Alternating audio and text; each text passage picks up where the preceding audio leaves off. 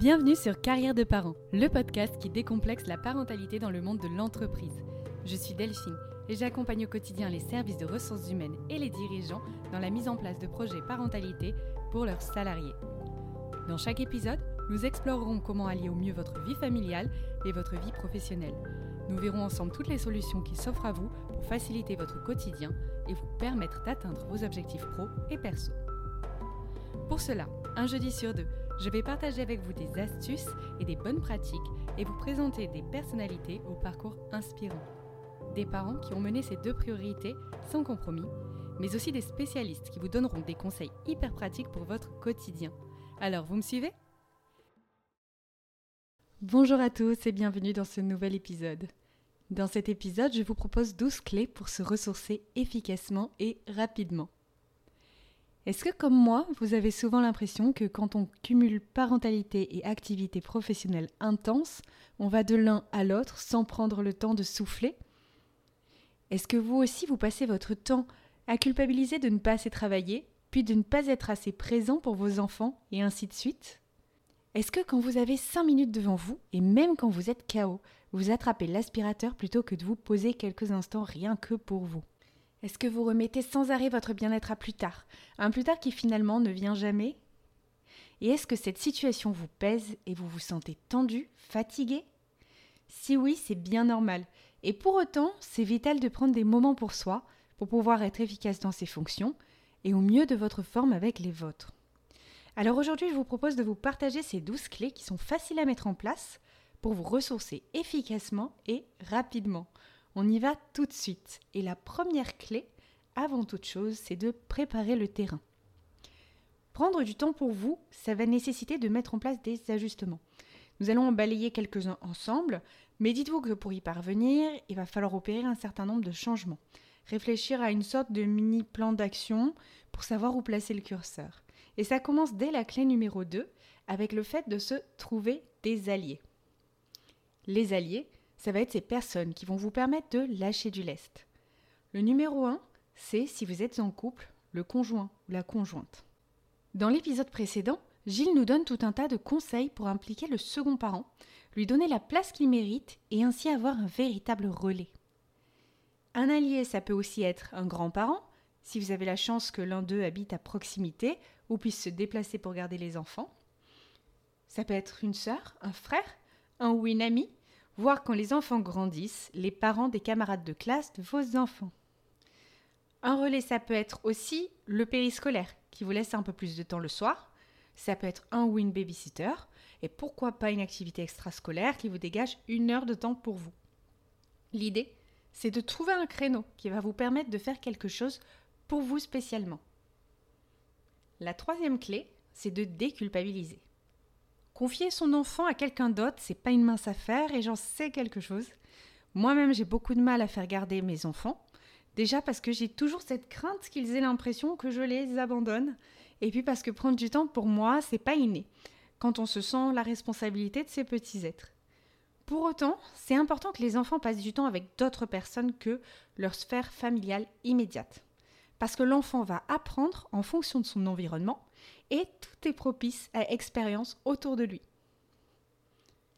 La quatrième clé, c'est d'apprendre à lâcher prise. Tout ça, ça va pouvoir se faire qu'avec une bonne dose de mindset, c'est sûr. Mais ça, je vous rassure, ça s'apprend et au plus vous le ferez, au moins ce sera difficile. Quand vous êtes fatigué, mais que vous n'avez pas le choix de garder et de vous occuper de vos enfants, je vous conseille de préparer un terrain qui est propice à leur autonomie. Vous vous mettez dans une pièce qui est sécurisée, et dans laquelle, si possible, vous avez une assise confortable. Vous préparez en amont des pôles d'activité que vos enfants pourront utiliser à leur guise et sans votre aide. Des jeux d'imitation comme la cuisine, le bricolage, une salle de classe fictive, des jeux de construction ou de déconstruction tels que les caplas, les Lego, un espace ressourcement avec des livres, de la musique douce et quelques feuilles avec des stylos de toutes les couleurs. Vous, vous installez confortablement et vous les laissez faire sans penser au bazar que ça va causer. Vous pouvez même prévoir un magazine ou un livre facile à lire pour vous qui ne demande pas trop d'attention et que vous pouvez lâcher en cas de sollicitation. Mais surtout, vous laissez tomber les portables parce que ceux-ci vont happer votre attention et peuvent laisser penser aux petits que vous n'êtes pas disponible. Vous allez leur apprendre à s'occuper seuls, mais ils vont également se rendre compte que vous aussi, vous pouvez prendre du plaisir à passer un moment avec eux, même si vous ne partagez pas une activité à proprement parler. Équipez-vous bien évidemment de nourriture et de boissons si l'horaire s'y prête pour ne pas avoir à prévoir des allers-retours inutiles et surtout vous passer un bon moment. La cinquième clé, c'est de créer du temps dans votre agenda. Pour les temps solo, il va falloir aménager son agenda pour dégager des créneaux. Et pour ça, vous avez de nombreuses solutions qui existent et qui vont vous permettre d'optimiser votre temps. Vous pouvez par exemple regrouper les déplacements, ne pas mettre plus d'un à deux rendez-vous par jour, privilégier la visio, regrouper vos activités par tâches. Vous pouvez déléguer tout ce que vous pouvez et décaler ce qui n'est pas urgent. Si vous avez la possibilité de faire du télétravail, gardez une heure de votre pause pour faire quelque chose qui vous fait du bien. Si vous n'avez pas de télétravail, mais que vous travaillez en horaire décalé, profitez des temps de garde de vos enfants pour aménager du temps pour vous, et ça sans culpabiliser.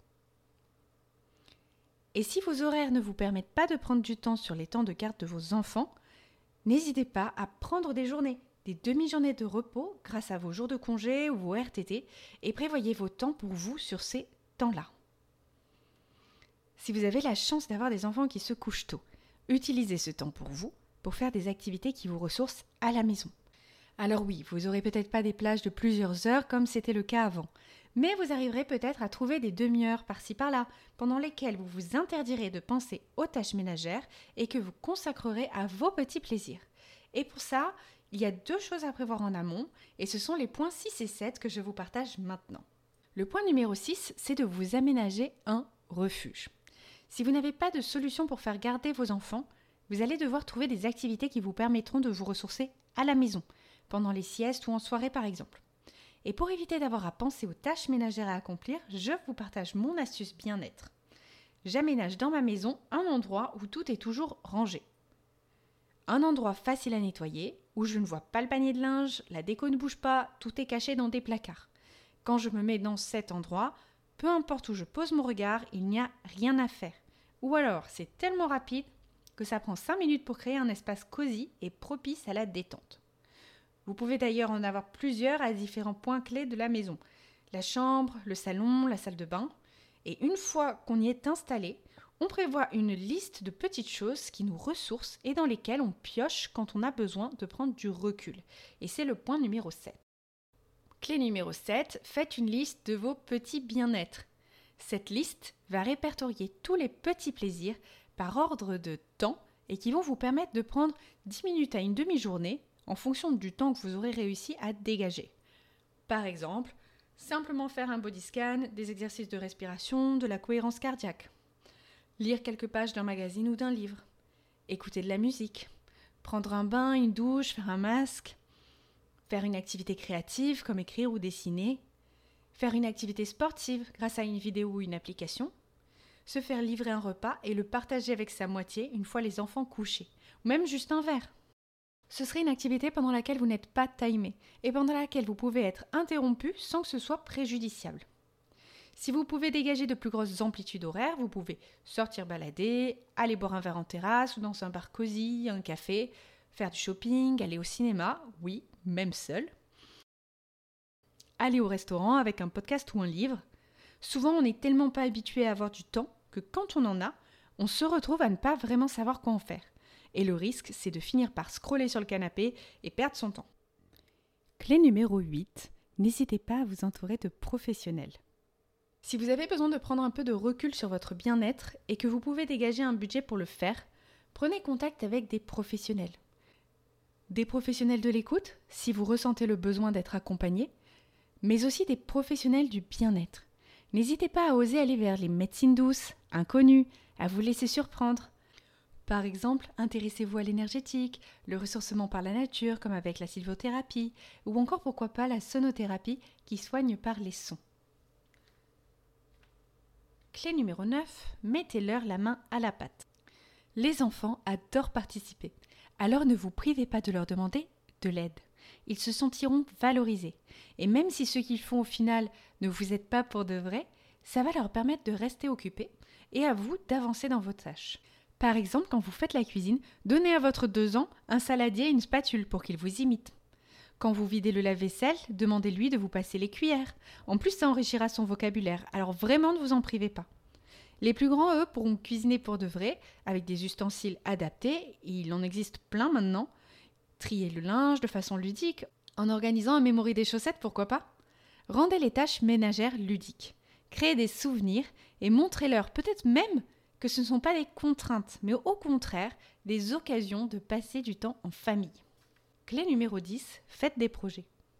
Parfois, la fatigue aidant, le moral baisse, on n'a plus trop envie de s'impliquer dans des projets ou de lancer de nouvelles choses. Et c'est un cercle vicieux parce qu'au moins j'en fais, au moins j'ai envie d'en faire. En imaginant des projets, réalisables bien évidemment, vous allez vous projeter et vous donner des objectifs qui vont vous stimuler. En revanche, faites-le en conscience et si vous vous rendez compte que c'est trop, gardez toujours en tête une possibilité de repousser.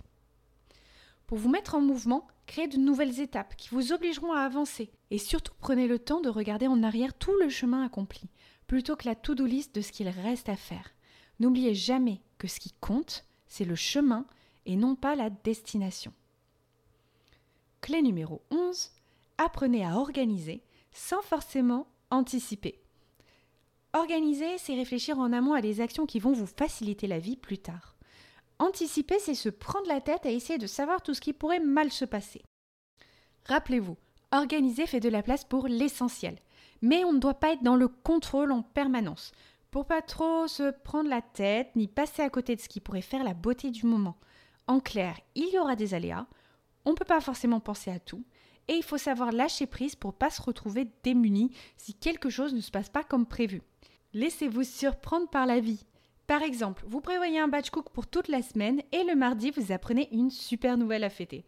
Pourquoi ne pas aller tous ensemble au restaurant pour l'événement? Clé numéro 12. Acceptez que parfois, c'est le rush, mais ça passe. Oui, parfois, c'est compliqué, sur une voire deux semaines. À certaines périodes de l'année, on ne sait pas pourquoi tout s'emballe et on se retrouve submergé. Et on a beau avoir l'habitude de s'organiser, là, sans savoir pourquoi, alors que tout était bordé, on vit un tsunami avec ses effets pervers. Le stress qui ajoute de la tension, qui peut créer des disputes, des dérapages. Eh bien oui, ça arrive, il faut l'accepter. Dans ces moments, prenez un temps pour souffler. Se dire, là, ok, c'est le bazar, et réfléchir à la prochaine bouffée d'oxygène que l'on va pouvoir se créer au plus vite. Surtout, gardez le sens de l'humour. Faites des situations de tension des situations ubuesques que vous pourrez raconter comme des souvenirs. Imaginez-vous le héros d'une série comique dans laquelle tout s'enchaîne et chaque étape est plus irrattrapable que la précédente. Vous pouvez aussi en faire un jeu, le jeu du ça pourrait être pire, en renchérissant sur des situations toujours plus improbables pour tourner la situation en dérision. Voilà pour moi, j'espère que ces clés vous auront permis de prendre de la hauteur et de dédramatiser les situations compliquées qu'on peut connaître au quotidien dans sa vie de parent qui travaille. Je suis toujours, comme vous le savez, preneuse de vos anecdotes et histoires, alors écrivez-moi pour me raconter les vôtres d'astuces. Si ce podcast vous aide et que vous connaissez des parents qui auraient besoin d'entendre ces conseils, parlez-en autour de vous et partagez-le avec votre entourage. Quant à moi, je suis toujours à l'écoute de vos remarques et dites-moi si un sujet vous intéresse particulièrement, si vous vous posez une question ou si vous avez en tête une personne à interroger. Dans deux semaines, on arrive dans la jolie période de Noël et à cette occasion, je vous propose de vous partager pendant une semaine, cinq jours, chaque jour, un des meilleurs conseils de mes invités. Je vous dis à très bientôt et je vous souhaite une belle journée.